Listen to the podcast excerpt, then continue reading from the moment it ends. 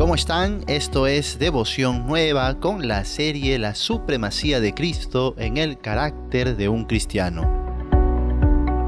Iniciamos con el capítulo 1, versículo 1 en la presentación del apóstol Pablo que dice Pablo, apóstol de Jesucristo por la voluntad de Dios. Pablo aquí está demostrando el carácter de humildad. La humildad debe estar presente en la vida de todo aquel que quiere servir a Dios. Él había iniciado la carta con el nombre Pablo, que significa pequeño, y prefirió usar este nombre y no Saulo, que era el nombre del primer rey de Israel. Así que Pablo contempló a Cristo y pequeño era todo lo que podía considerarse a sí mismo de ahí en adelante. En estos primeros versículos encontramos también varias frases que él va a usar con las que se refiere a los creyentes y estas frases nos dicen mucho acerca de el carácter que él tenía como siervo de Dios. La primera frase que Pablo va a mencionar es por la voluntad de Dios. Lo primero que Pablo hace entonces es reconocer a Dios. Esto lo hace a menudo en sus cartas. Él está demostrando una profunda sumisión a la voluntad de Dios. Ninguno puede ser sumiso a Dios si primero no es humilde de corazón. Por alguna razón Cristo mismo expresó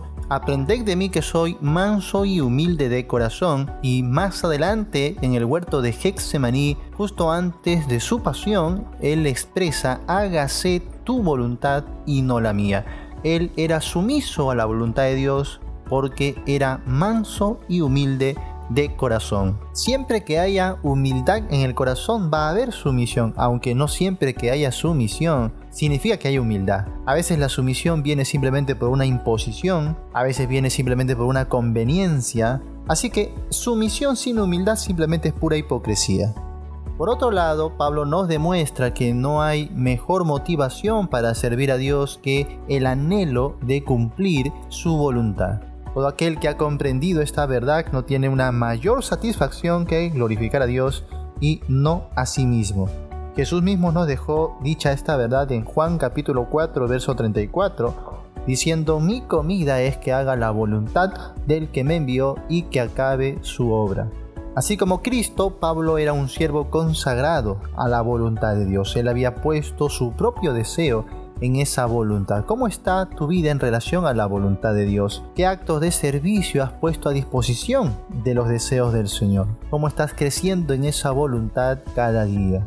La única manera de ser entendidos de la voluntad de Dios es con un estudio sistemático, ordenado, personal y permanente de la palabra de Dios.